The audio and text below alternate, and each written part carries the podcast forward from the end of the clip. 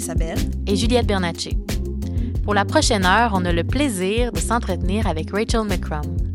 Rachel, bonjour et bienvenue dans les studios du Pantoum. Bonjour. Rachel, on commence par euh, name dropper ton CV au complet, ou en tout cas une partie de. Euh, alors, tu me dis si tu es d'accord avec les faits euh, qui sont listés ici. Donc, Rachel, tu es originaire d'Irlande du Nord. Tu as vécu à Édimbourg, en Écosse, de 2010 à 2016. Tu as été la première poète en résidence à la radio BBC Scotland. Tu as co-orchestré les cabarets de littérature orale Rally and Broad. Et tu as reçu le Robert Louis Stevenson Fellowship, ce qui n'est pas rien. Est-ce, que c'est bon jusqu'à présent? Oui, oui, oui, c'est tout correct. Uh, just blushing here. Uh -huh. Keep on blushing. Il y en a plus à venir. Donc, tu as donné des ateliers de poésie et de performance en Irlande, en Écosse, en Angleterre, en Grèce, en Afrique du Sud, en Haïti et au Canada. Tu habites donc maintenant à Montréal où tu es rédactrice en chef de la, du magazine Fund.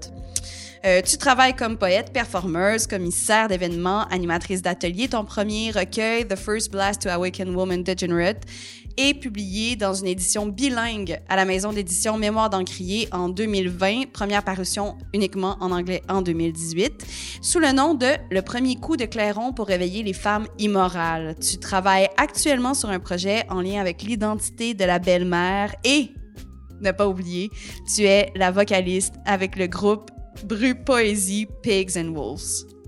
Rachel, bienvenue. Merci d'être là. merci, merci. So busy. You are.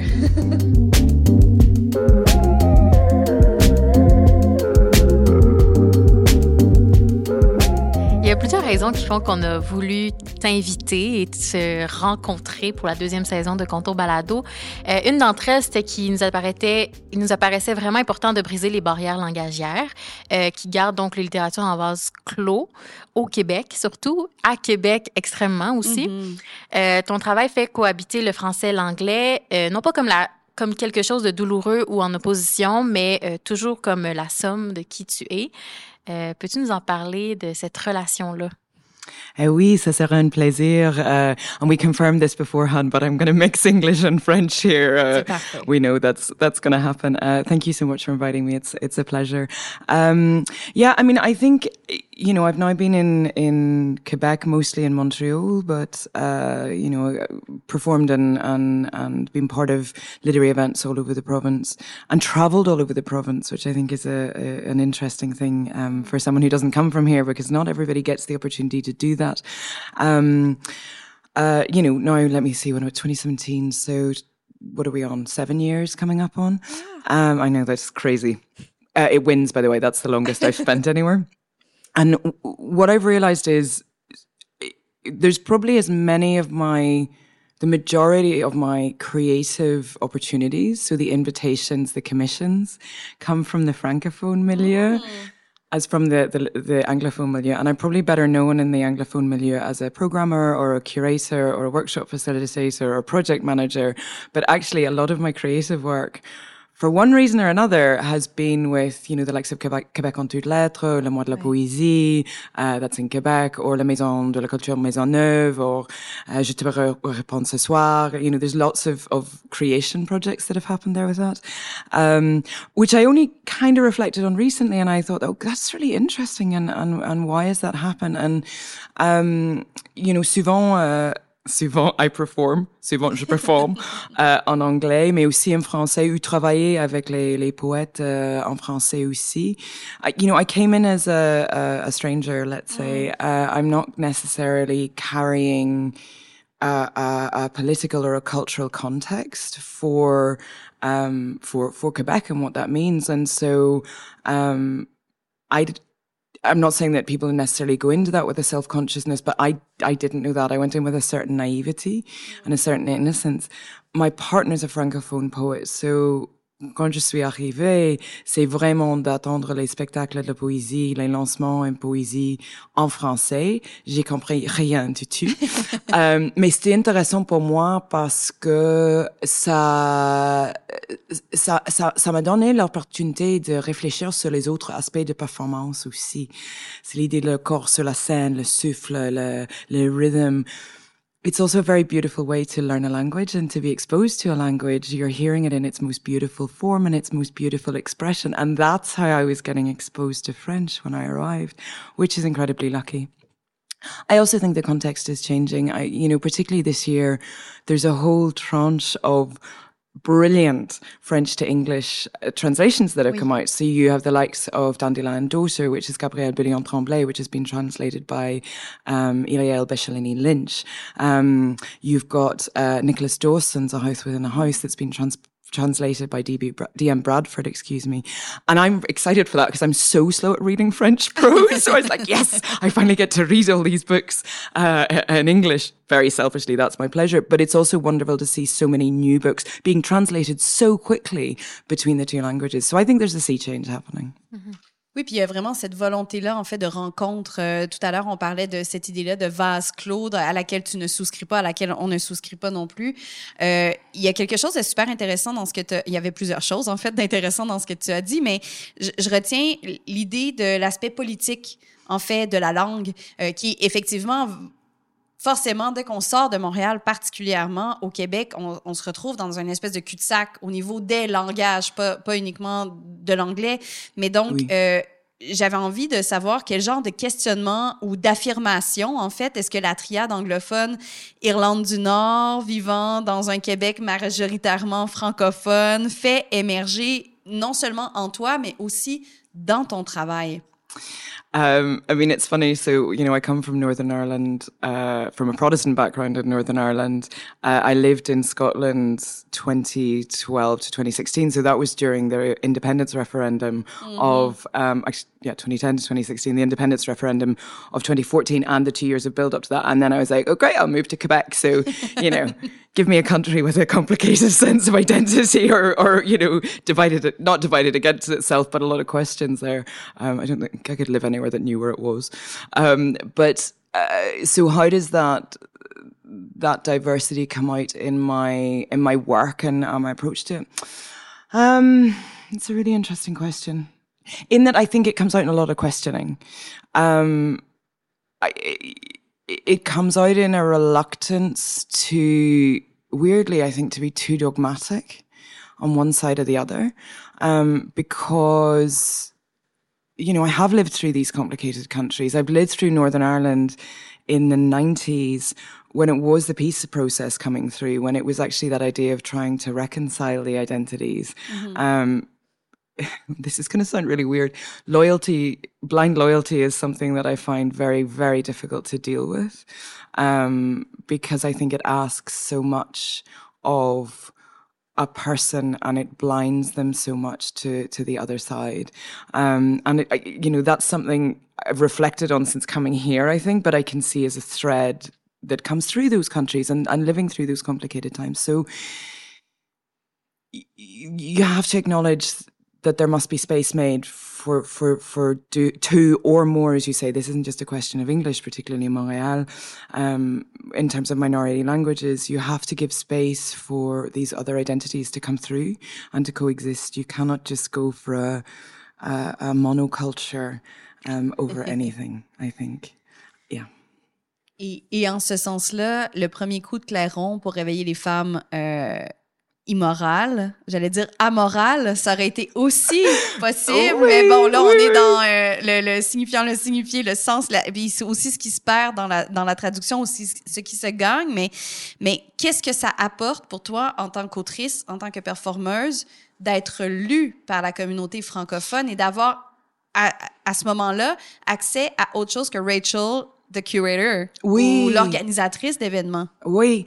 Um, so I will say, I mean, particularly pour l'édition de Mémoire d'Ancré, ils ont fait quelque chose de magnifique qui était pas prévu quand ils m'ont invité de, de publier chez, chez la maison là, which is that the book has the French and English côté à côté, which doesn't seem to happen here very much, which I find strange because it's such a beautiful way to present the two languages. On a travaillé tellement fort d'avoir les, les, les, les lignes égales sur la, sur la page parce que toujours le français est plus long que l'anglais. I mean, that's such a little note, but actually it's, it's interesting when you start to look at the question of language.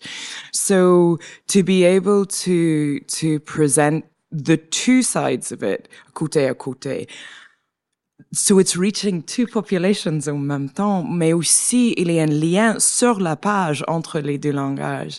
Um, pour moi, depuis que je suis arrivée, j'ai fait beaucoup de performances ici.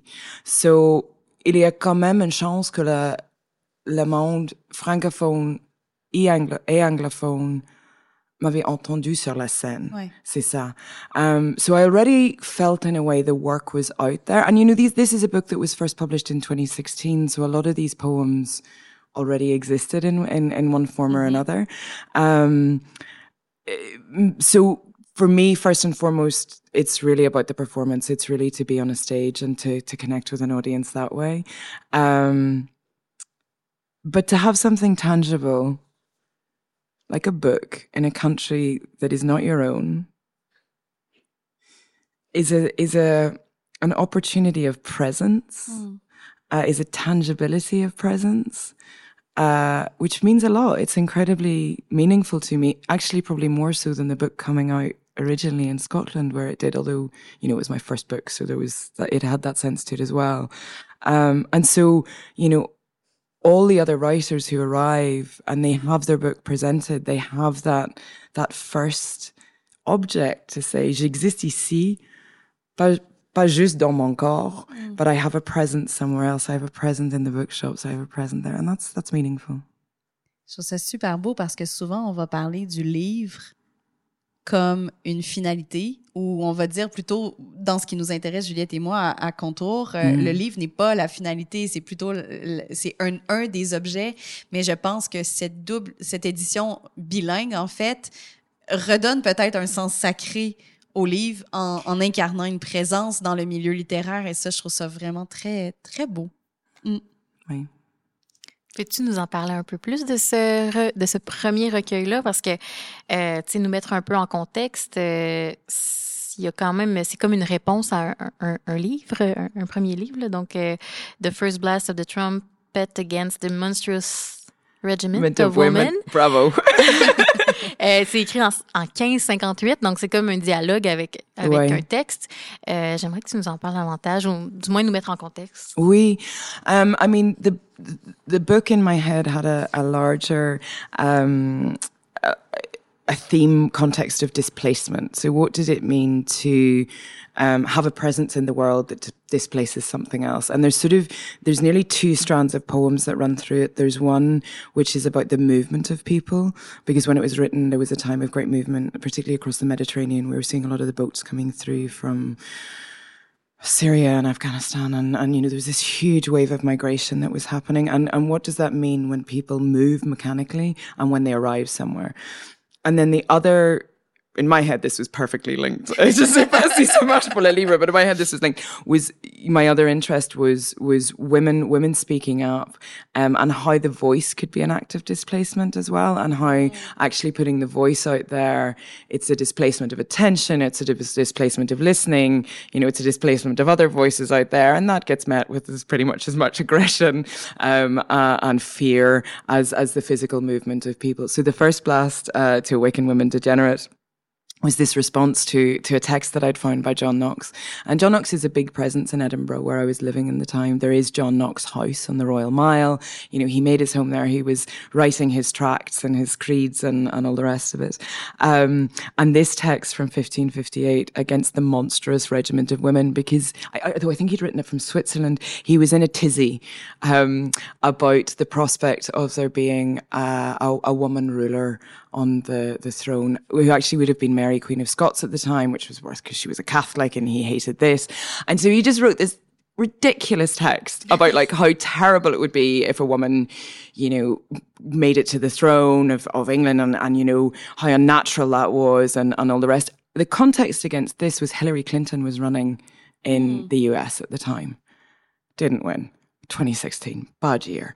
Um, so there was a similar language, there was a similar rhetoric coming out, you know, in 2016, as we saw in 1558, that had not changed at all.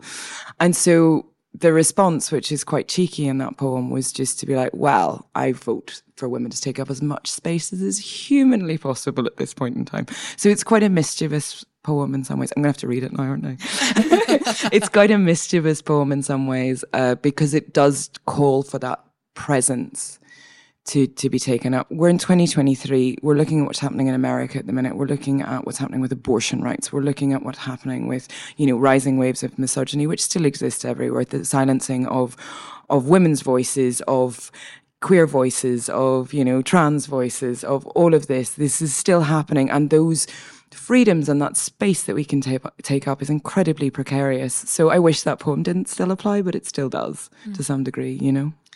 Je pense que c'est le souhait de tous tous les féminismes d'avoir à ne plus avoir à être féministe ou à ne plus prendre cette parole-là.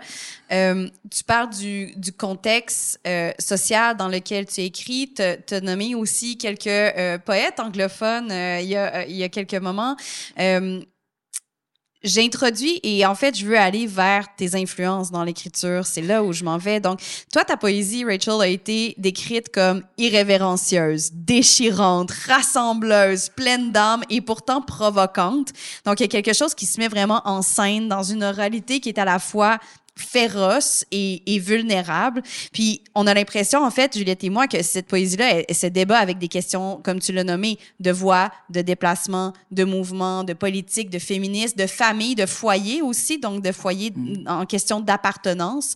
Et on se demandait quelles autoristes est-ce qu'on doit lire pour arriver jusqu'à ta parole? Donc, avec quelle constellation d'autoristes tu écris et sont, qui ou quelles sont tes influences dans l'écriture comme dans la performance? Je pense qu'on a avantage à, à créer ce dialogue-là qui, oui, va du français vers l'anglais, mais qui va aussi du Québec ou du Canada vers l'Irlande, l'Écosse et, et, et le monde, en fait. Um, so if I'm I'm talking about sort of constellations of of influences, uh, that's lovely. And I'm thinking particularly of this book. I mean, I, you know, so I'm coming from a Northern Irish culture, from a Scottish culture that is very oral, never shuts up.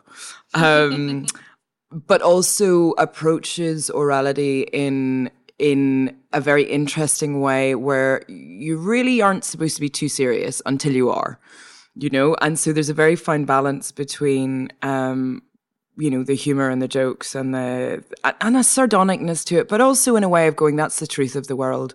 You know there is ugliness there um you know there are undignified things um and so to become too serious about any of that or ourselves particularly would be would be disastrous.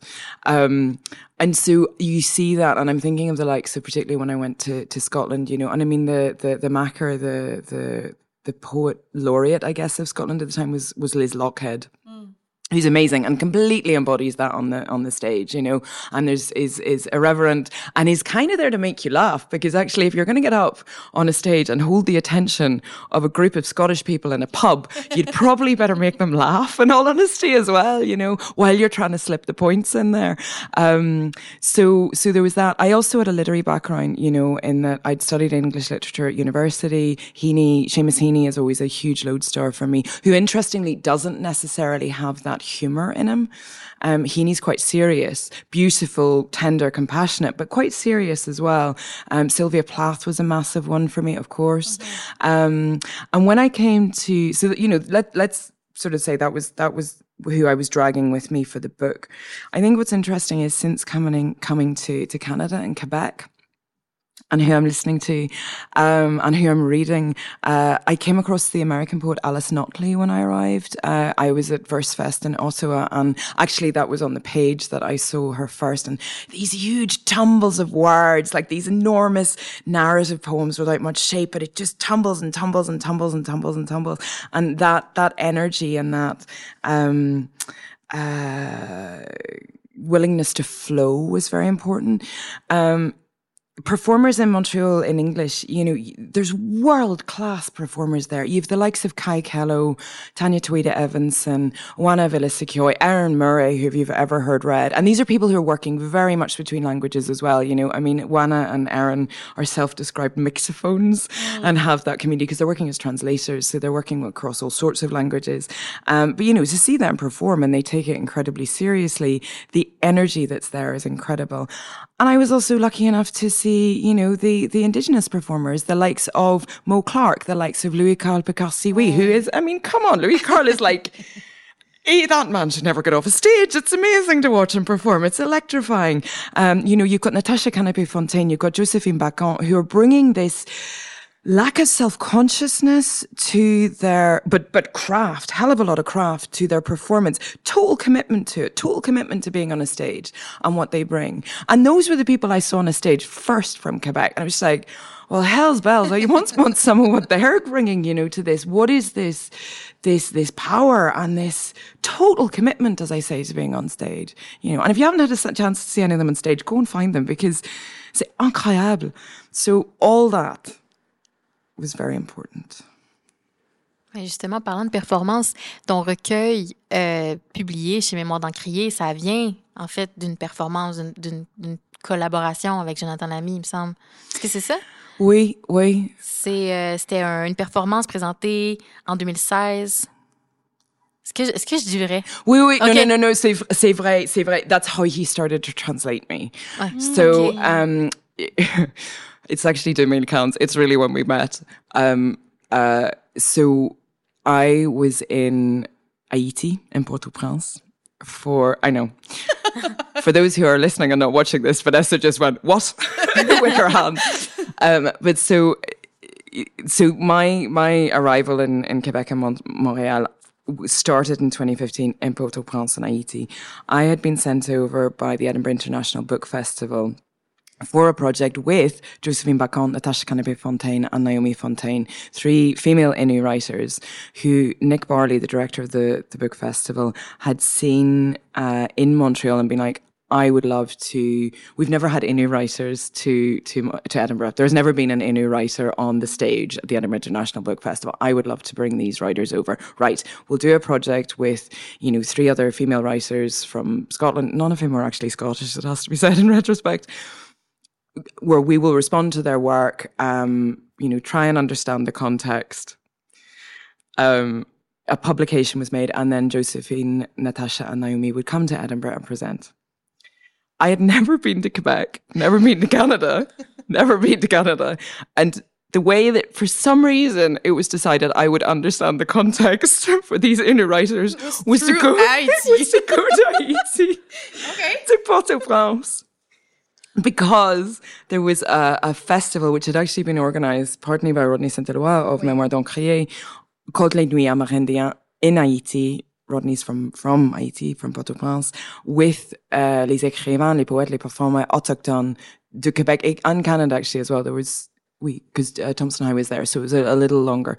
So my introduction to Quebec Canadian literature was about 20 Indigenous writers on a wow. stage and then spending four days with them in Port-au-Prince, which I will say gave me a very skewed idea of the presence of Indigenous literature mm-hmm. in, in Canada, mm-hmm. particularly in 2015, because it's changed immensely even since then. Because I was like, oh my God, it must be so celebrated. It must be so prominent because look, they're doing this totally dedicated festival in, in Port-au-Prince. Um, but also, you know, what an introduction to my primary introduction to Canadian literature, and I'm I'm doing that in air quotes, was all les performeurs autochtones. Like, can you imagine?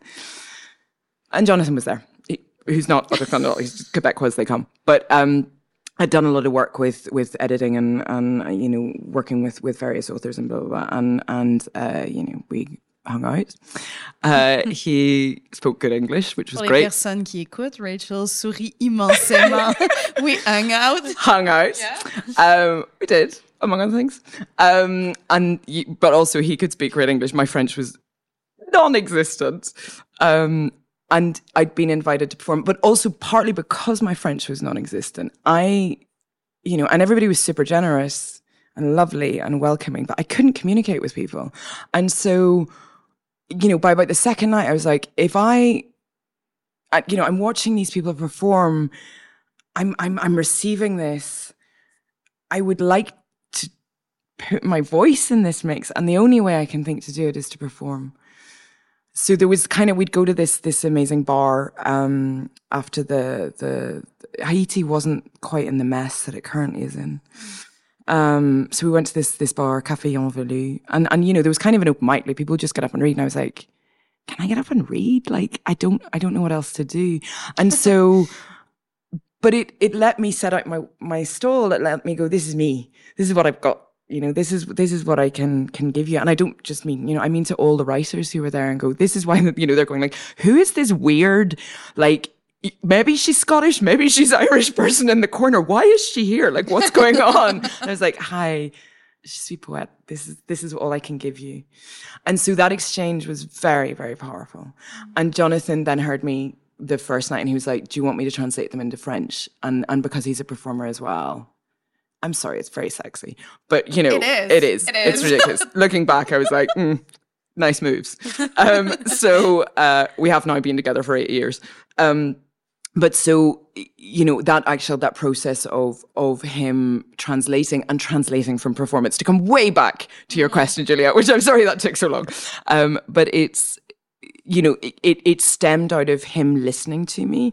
And because he's a performer himself, his active translation had to come from understanding the voice, the presence, the embodiment of them. And so his work, which I will say, by the way, it was a finalist for the QWF uh, Prix de Traduction l'année passée, which was pretty amazing. Um, uh, you know, he worked so hard on these poems and this translation to give it the performative element as well. So it you know, oui, c'est ça. Voilà. Et, et wow. Premièrement, je pense qu'on va juste acknowledge que wow. C'est une belle histoire, ça. ne t'excuse pas des détours. En fait, on est là pour justement apprendre à te connaître puis apprendre à connaître aussi l'univers dans lequel tu baignes. Et, je pense que tu le fais merveilleusement bien jusqu'à présent. Euh, je trouve ça très drôle. On est à la question 3. C'est complètement ridicule parce qu'on en a une dizaine de, de, de prêtes. Euh, mais je le dis simplement parce que, wow. Alors voilà, euh, tu as dit quelque chose de vraiment beau à l'instant qui était avec cette idée-là d'open mic et de salle remplie et de toi qui parle pas français, qui parle encore moins créole, j'imagine, et qui dit je savais pas quoi faire d'autre que d'aller performer. Et ça, c'est, je pense qu'on est dans l'impulsion de ton écriture. Euh, tu travailles tes performances en grande partie, on, on, on, se le disait, Juliette et moi, comme une sculptrice le ferait. Donc, toujours en train de chercher à faire émerger des formes dans la voix, dans les gestes, dans cette manière-là d'habiter l'espace. Et, et c'est drôle parce qu'à tes débuts, tu avouais euh, en entrevue ne pas particulièrement aimer performer.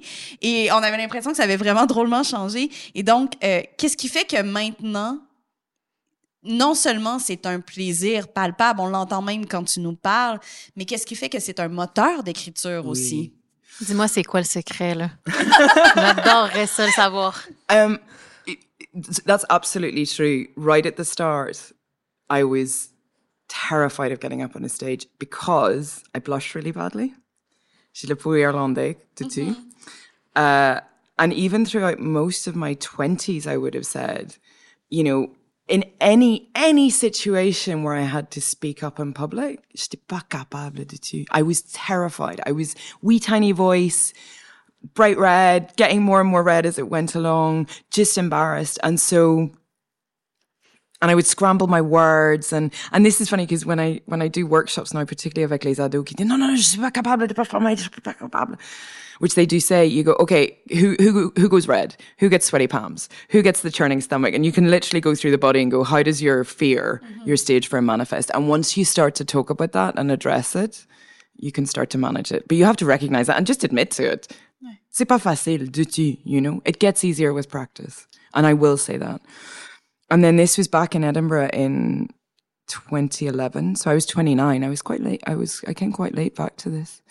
I'd done some writing course, which is kind of my way of coming back to writing actually, because I hadn't really written in my twenties either. Um, and the guy who ran the course was like, we're doing a reading. And I was like, we are not doing a reading. who wants to hear that? I would rather die. Um, and then, uh, so it was pre-written texts, you know, stuck my courage somewhere to the sticking place also had about half a bottle of red wine.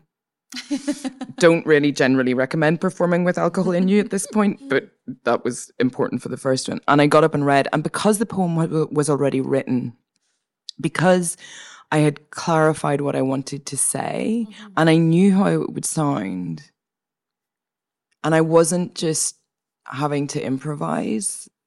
And because I suddenly was able to say it and go, oh my God, people are listening. Did I just communicate something clearly to a group of people? Mm.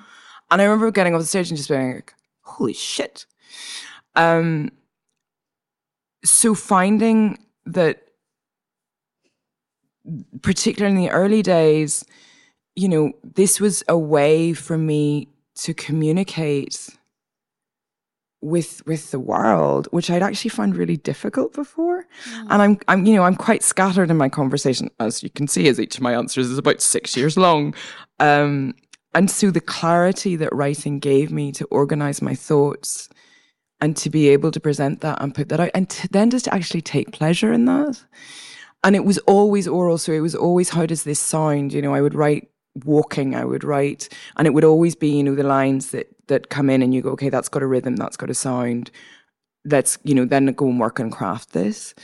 And so the confidence that that gave me fed into and I mean now I can stand up and God help you natter for hours in front of a public and it you know it, it's no bones. But it was learnt and it was something that came through through experience and through you know that um that confidence that came through it and that thing of going, oh, I can communicate here.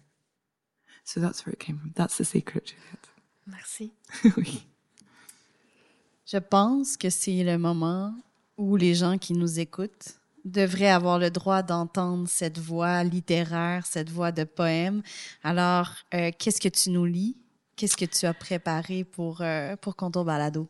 Um, J'ai préparé quatre poèmes de, de mon le premier coup de claron pour rêver les femmes émeraudes.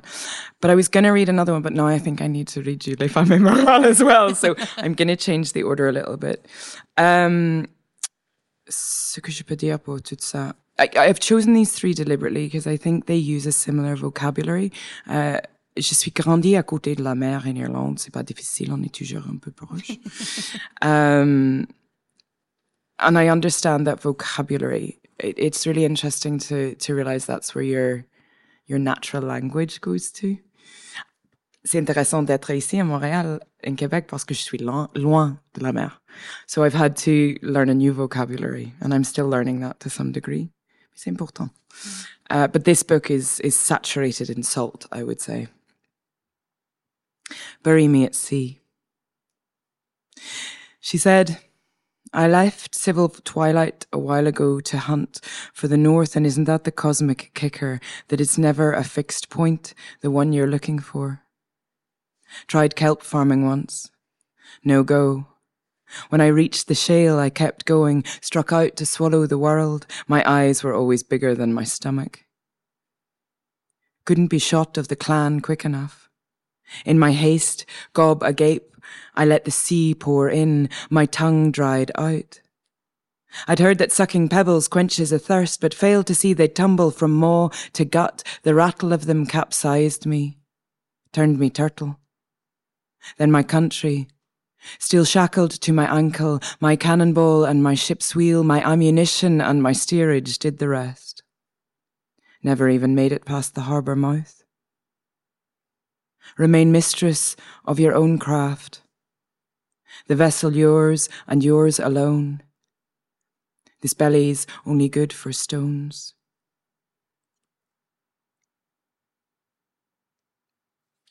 We brought it to the sea to air. We brought it to the sea to air, to take the salt cure. We propped it up to peer through the smeared crust of the Perspex ferry windows. We laid it out on harbour walls and in thin mattressed guest room bedrooms. We sauntered along promenades, held it up to watch the birds shoaling above the drag of waves. We wound it up Grieve Ship Bray and looked down upon the island. We tried to stroke it smooth, unrise prickled hackles, unruffle worried feathers, pat down raised scales till all was silver and rainbows, and still it lay there, gasping. On the beach, We performed mouth to mouth until we could no longer tell if those were salt crystals or sand grains crunching at the corners of our lips. We fed it ham sandwiches and chips. Though we couldn't say it, we'd taken it on a guilt trip. Better slipped into the water between the pier and the fishing boat. Better pecked out by gulls, gutted with the mackerel catch. Better hosed into a tank of crabs, smothered by kelp, lacerated by barnacles. Better sucked under quicksand. Better smashed by a standing stone. Better the roof should fall to crush its skull, the ribs be picked clean by bone beetles, than to lie there, gasping. Finally, we let it go out to sea. Watched it nudge aside a crisp packet beneath the sign for the Eventide Club.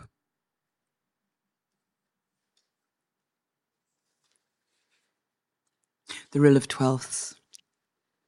We've just been talking about La Marée at Berthier-sur-Mer. Mm-hmm.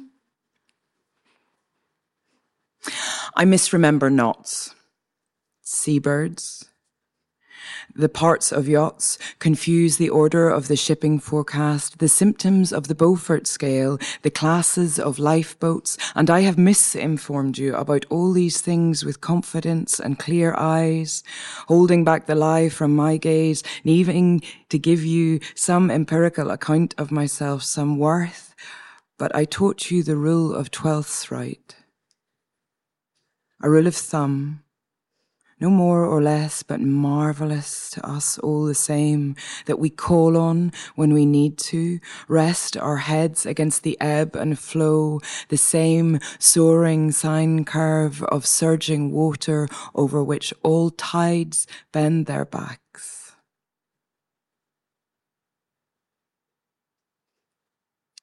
Shall I give you the first blast?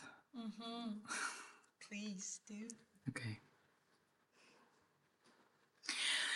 So the John Knox text mm-hmm. from 1558 is the first blast of the trumpet against the monstrous regiment of women.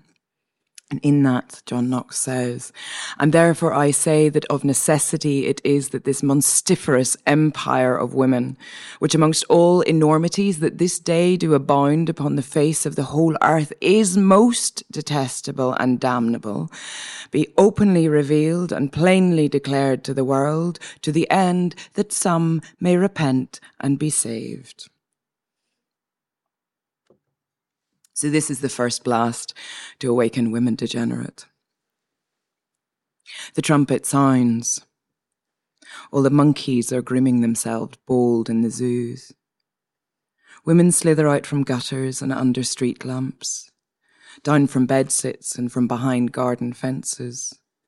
Foil sail unfolding, irresistible as empty crisp packets and pub table women. Women who sink a bottle of red and rage with wine lips women. Fury unleashed women in stamping, stomping, sweating hordes of women, ranks amassing women. Give me gorilla women and bear women, penguin women and wolfhound women, blue whale women and badger women, yeti, yak and bison women. Give me caribou women and bone women, bite back beefy women, not your bird women, not your sparrow, crow or wren women, but flamingo women and peacock women, eagle women, and pelican women. Give me unnatural women, deranged women, moving, drumming, howling women. Give me mobs of women, chow down on misery women, seismic cunt women, bloody pushy women like a 2 a.m. army's march through the veins women. Give me ruling women and yelling women. Give me unsilent, unwatchful women. Give me monstrous women on the pavements of Cologne women, London women, Tahrir Square Square women, Belfast women, Stockholm women, Cape Town women, Bangalore women, Glasgow women, before the second trumpet sounds before the monkeys can groom themselves bare and repent, before the streets can fall dark and silent and damned, please give me my monstrous regiment of women. C'est tough de briser de pas applaudir, de briser ça. OK, ça c'est une émotion. Merci pour les émotions, Rachel. Euh, il y a deux choses que j'ai envie de, de, mettre ensemble et que tu as évoquées, qui est ta voix qui est cet instrument absolument extraordinaire et que, bon, tu nous as expliqué l'avoir travaillé. Euh, je suis curieuse de savoir comment est-ce que la voix elle-même influence l'écriture, hein? parce qu'il y a des mots aussi qu'on choisit parce qu'on on connaît euh, leur rythme, mais aussi la manière dont ils vont sonner. Et, et, et en parlant de voix, je pense qu'on ne peut pas ne pas mentionner ce deuxième instrument qui t'appartient, qui semble être celui de la mer. Et tu l'as évoqué, euh, la voix et la mer, je suis pas certaine qu'ils sont indissociables, euh, en fait dissociables, devrais-je dire. Et, et, il me semble qu'on peut pas parler de ta pratique artistique sans évoquer la mer, les ressacs, les violences, ses horizons, ses mystères. Hmm. Qu'est-ce que tu as envie de répondre à tout ça? Euh, je vais commencer avec la question de la voix. Mm -hmm. um, my mother has a beautiful voice, beautiful speaking voice. Northern Ireland is a, a, culture, Ireland is a culture which enjoys a good speaking voice. We're not shy of playing with that, I think. But it's also something interesting, like any any country where um, class and voice are a big thing in Northern Ireland, partly because you know, it was seen as a, a poor country. It's, I mean, let's be honest, it, it's a colony. Um, and so the accent would be mocked. Um, you know, as it was particularly in England by the center of power. This is long-winded, but it, there's a point to it because it's it's how you learn to use your voice, and it's how I learnt to wield my voice, which I denied for a long while, and then when actually, you know, listening to my mother's telephone voice and her professional voice, and my mum comes from a, a farming community and the the west of, of Northern Ireland with the most amazing accent you've ever heard. It's not a cow and a car, it's a kyow and a kyar, you know, and she ironed that out of her because she was working with companies in England and, and so suddenly, you know, she's got this very dignified, very breathy, quite deep, quite measured telephone voice, which I grew up hearing her use and I learned how to use as well. I went to university at Oxford, um, you know, speak, talking about the seat of class and colonialism. Um, and again learned to wield that voice. So you learn to modulate, you learn the accents. Um, and then, you know, I started doing poetry and, and you know, uh, spoken word, and people would be like, oh, you've got a lovely voice. And I would be like, I just, no, I don't. Uh, no, uh, that's ridiculous. I'm going to deny this, or I'm going to deny that I'm using it consciously in certain ways. Mm-hmm.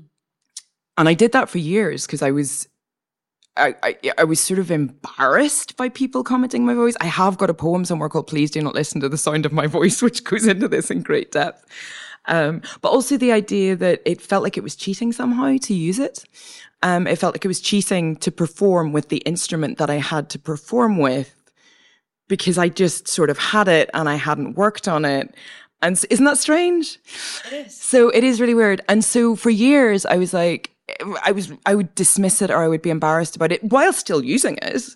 Um, and then it was coming to to Montreal again and one hearing a lot of francophone poets perform quite who who use their voice beautifully, who use breath with no shyness, with no diffidence, with no this is not something this is not an instrument that I'm in full control of and will use to deliver and perform this. So I have a huge debt to the Francophone community in hearing how the voice was wielded there and going like, oh my God, that's beautiful. Okay, interesting. I worked with a choir for a couple of years. So I worked with Andre Papa Thomas uh, in Montreal, kind of by accident, but an amazing two years. And so, you know, was, was given a way to expand the use of the voice, to control it and to go, écoute, you know, on peut jouer avec tout ça. And also, if I'm performing in English to a Francophone audience, you know, if I'm performing in French, much more rarely to, to, to a mixed audience, understanding that that's an instrument I don't have to be to be shy of. But it took coming over here to do that. I spent years denying that I was using it, which is so dishonest.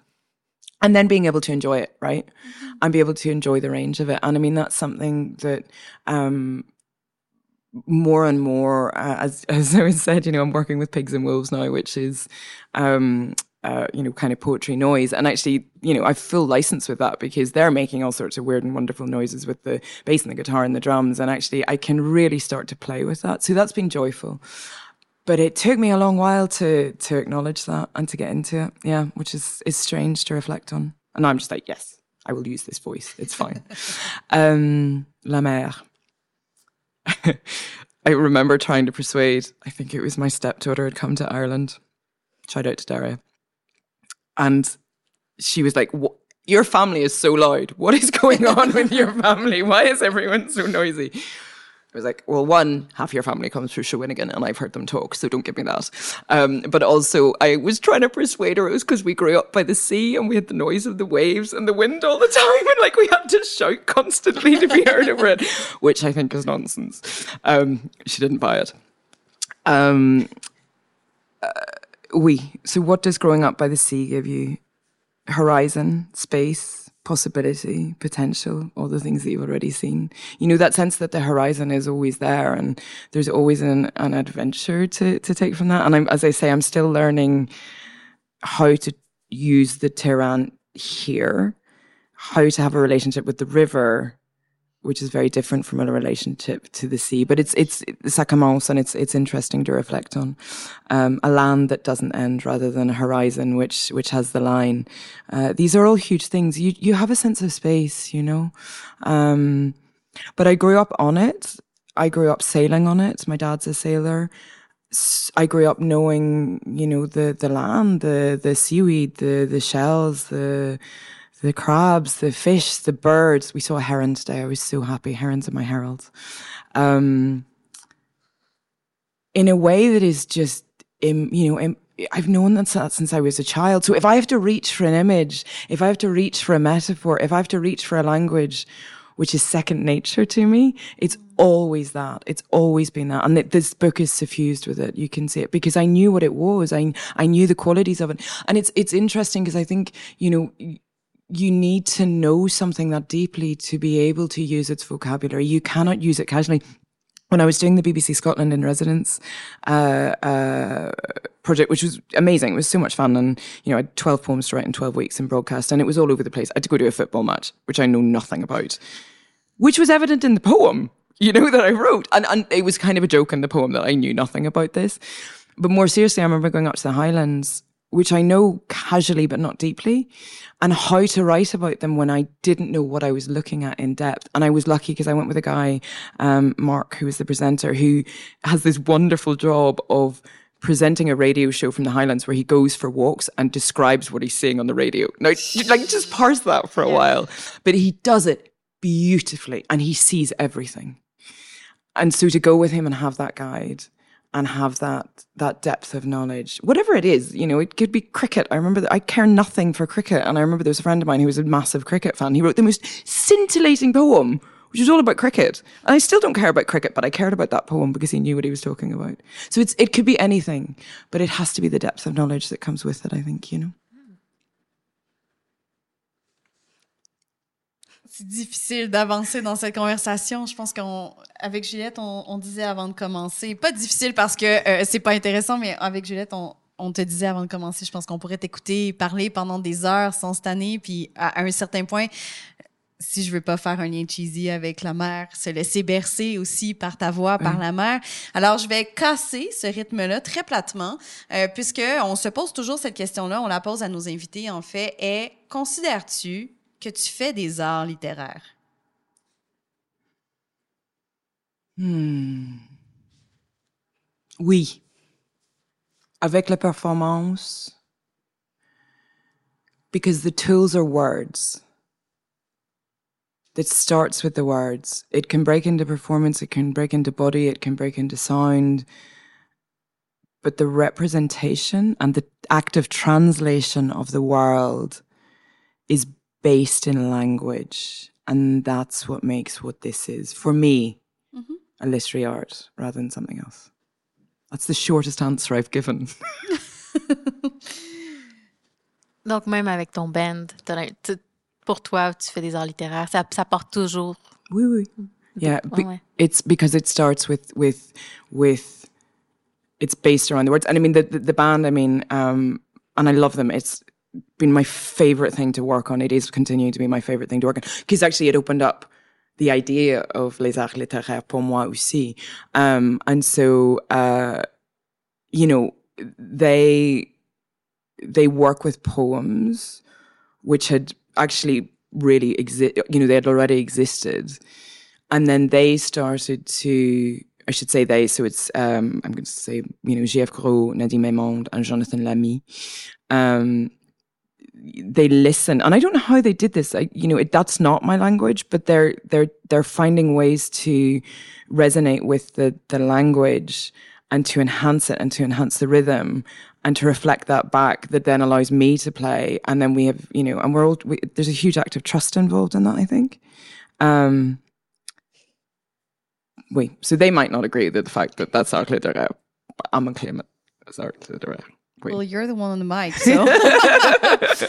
um, Est-ce que tu dirais que les poètes, euh, particulièrement dans des zones bilingues, dans des zones plurilingues, mm euh, ont une responsabilité envers les autres envers la société. Est-ce que tu dirais, tout à l'heure, tu as parlé de cette idée euh, d'arriver dans un Québec politique qui résonnait aussi avec l'Irlande, avec l'Écosse, mais qui n'était pas euh, au départ chez toi, qui l'est devenu?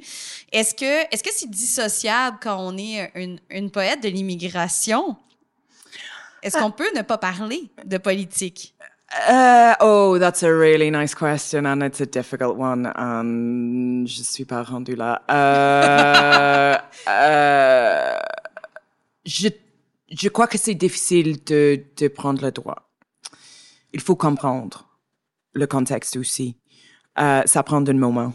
Mm-hmm. aussi. Uh, I think you know, and, and this has been said by other people before me and and better than me. You know, to to arrive in um, and to to criticize let's say a country mm-hmm. to to come in from the politics. I think Toula Drimonis has just written a very good book about this, and particularly about this question. And she's a journalist um, who is uh, the daughter of immigrants, and so what is that question to engage with the country?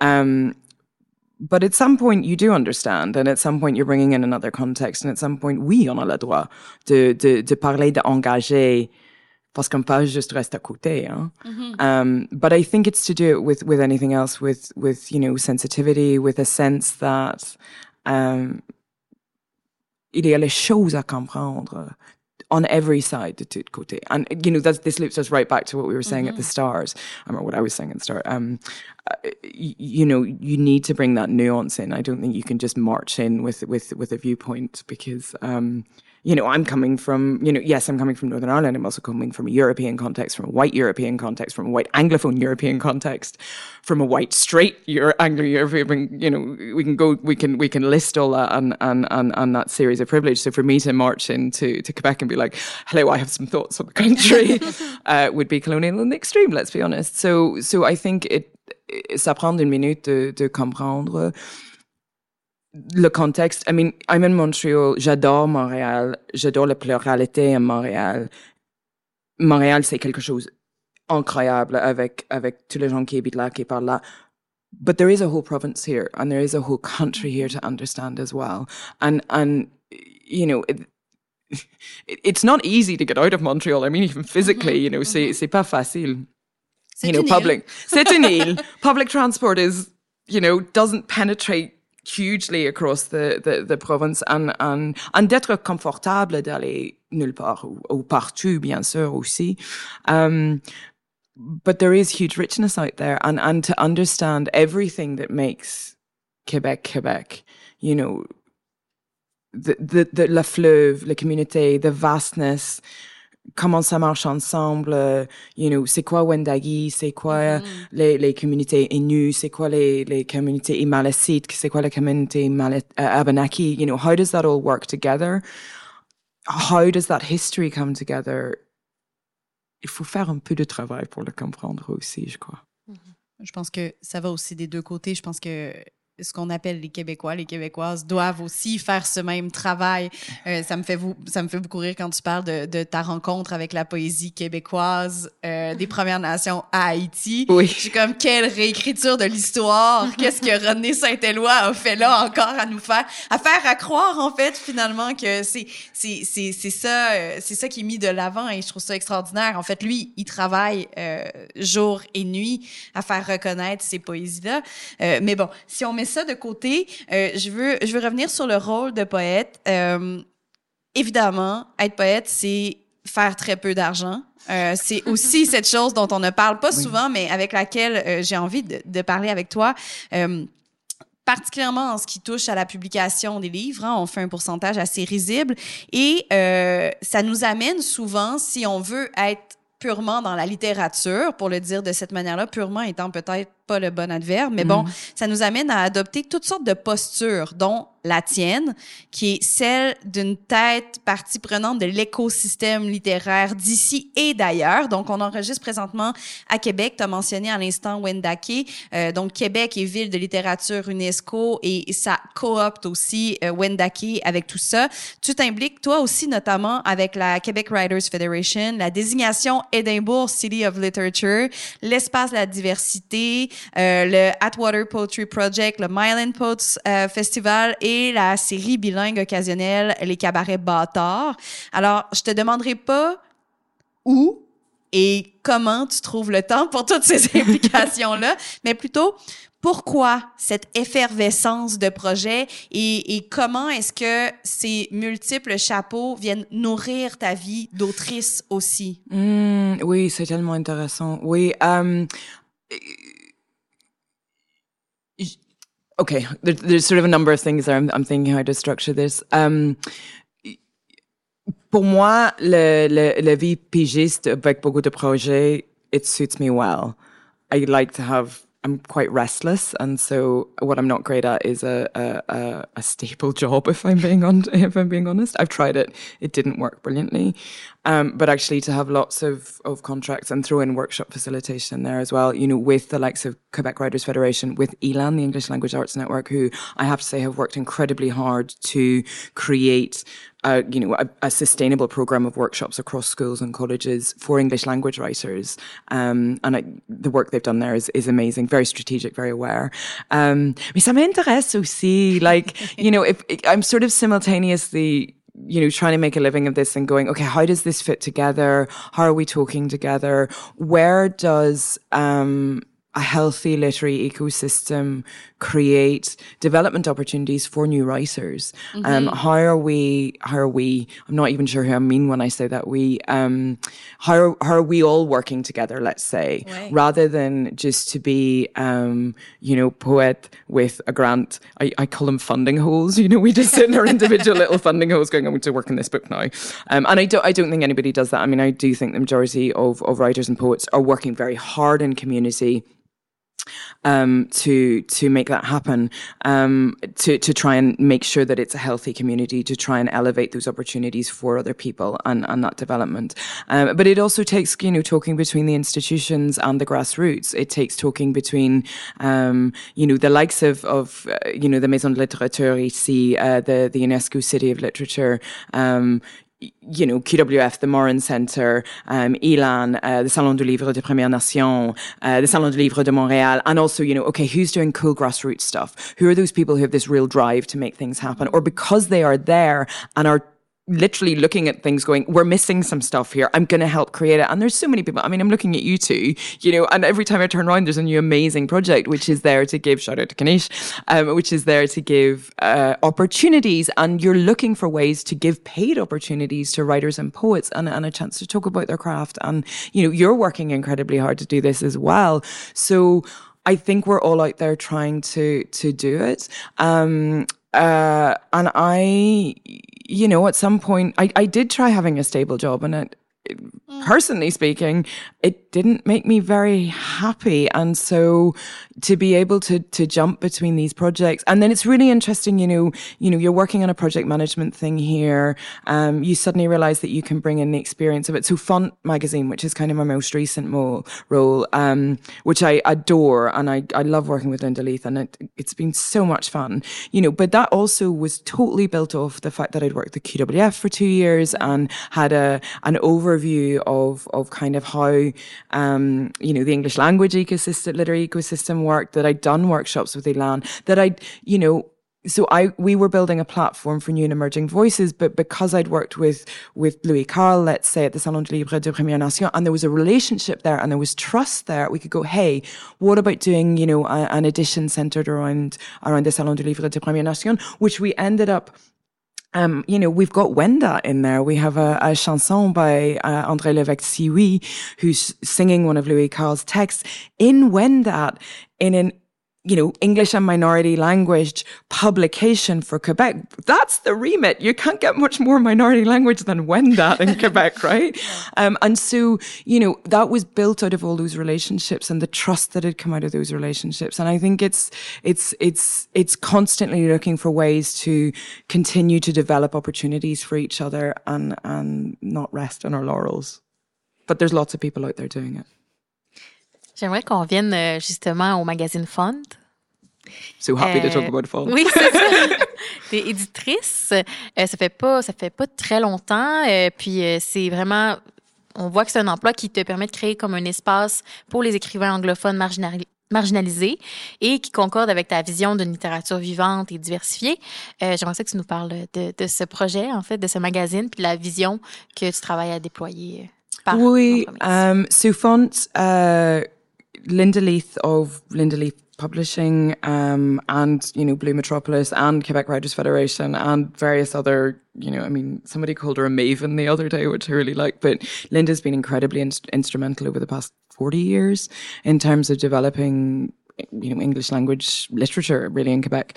Um, so I knew who she was and, and I was excited to basically see what she had in mind. And she'd come to me saying, you know, I've applied for a grant from Canada Council. I'd like to um, build a platform for for new voices. Partly because as a publisher, she's looking for new voices, and she was aware. She was like, "Okay, we're post you know post pandemic, so this was sort of twenty twenty one. Um, you know, I'm looking around, going, where are the new voices?" In Quebec, where are the voices outside Montreal? Where's mm-hmm. the support being given? So there was a very strategic element from her side. Um, and I was like, brilliant, love it, love a bit of writer development. Again, going back to that idea of going, you know, what about looking outside Montreal? What about looking to see what's happening in the rest of the, the province. How can we elevate those voices? How can we, you know, bring them opportunities to work with the rest of the milieu, which is, you know, very, very Montreal centric. Um, right, let's go. Sounds great. Let's do it. So we published 14 issues in 14 months, which was insane. Looking back, the yeah. vision for the future does not include that. Um, but you know, it meant that actually we can look back. We're, we're in funding hiatus at the minute, so we're waiting to see if we've got more money to keep going. But we, we look back and we've got, you know, this amazing array of, of, of, of magazine covers, basically. Um, huge amount of output in in in that time, uh, and I, we published it was 115 uh, individual contributors over the 14 issues, which is pretty great. Wow, I know. Yeah. Um, and you know, the majority of those was outside Montreal which is amazing, you know. So there's suddenly those voices, and funny enough, I've just done. We've a summer issue coming out uh, mid June, so we're back in in Lower St. Lawrence. We're working with Bas Saint Laurent. Uh, we're working with the Jardins de Métis there. Mm. Uh, I just had a workshop um, online uh, I, facilitated by Mary Soderstrom and was able to go back to writers who we'd given a writing opportunity to last January and go, Hey, we've got another workshop. Do you want to come and publish again? So we're building that engagement. We're building that, that craft with them because they come in, they get edited by us, they're doing workshops. And so, you know, trying to bolster those voices. So I love Font. I'm super proud of it. Um, I think we worked with an amazing team.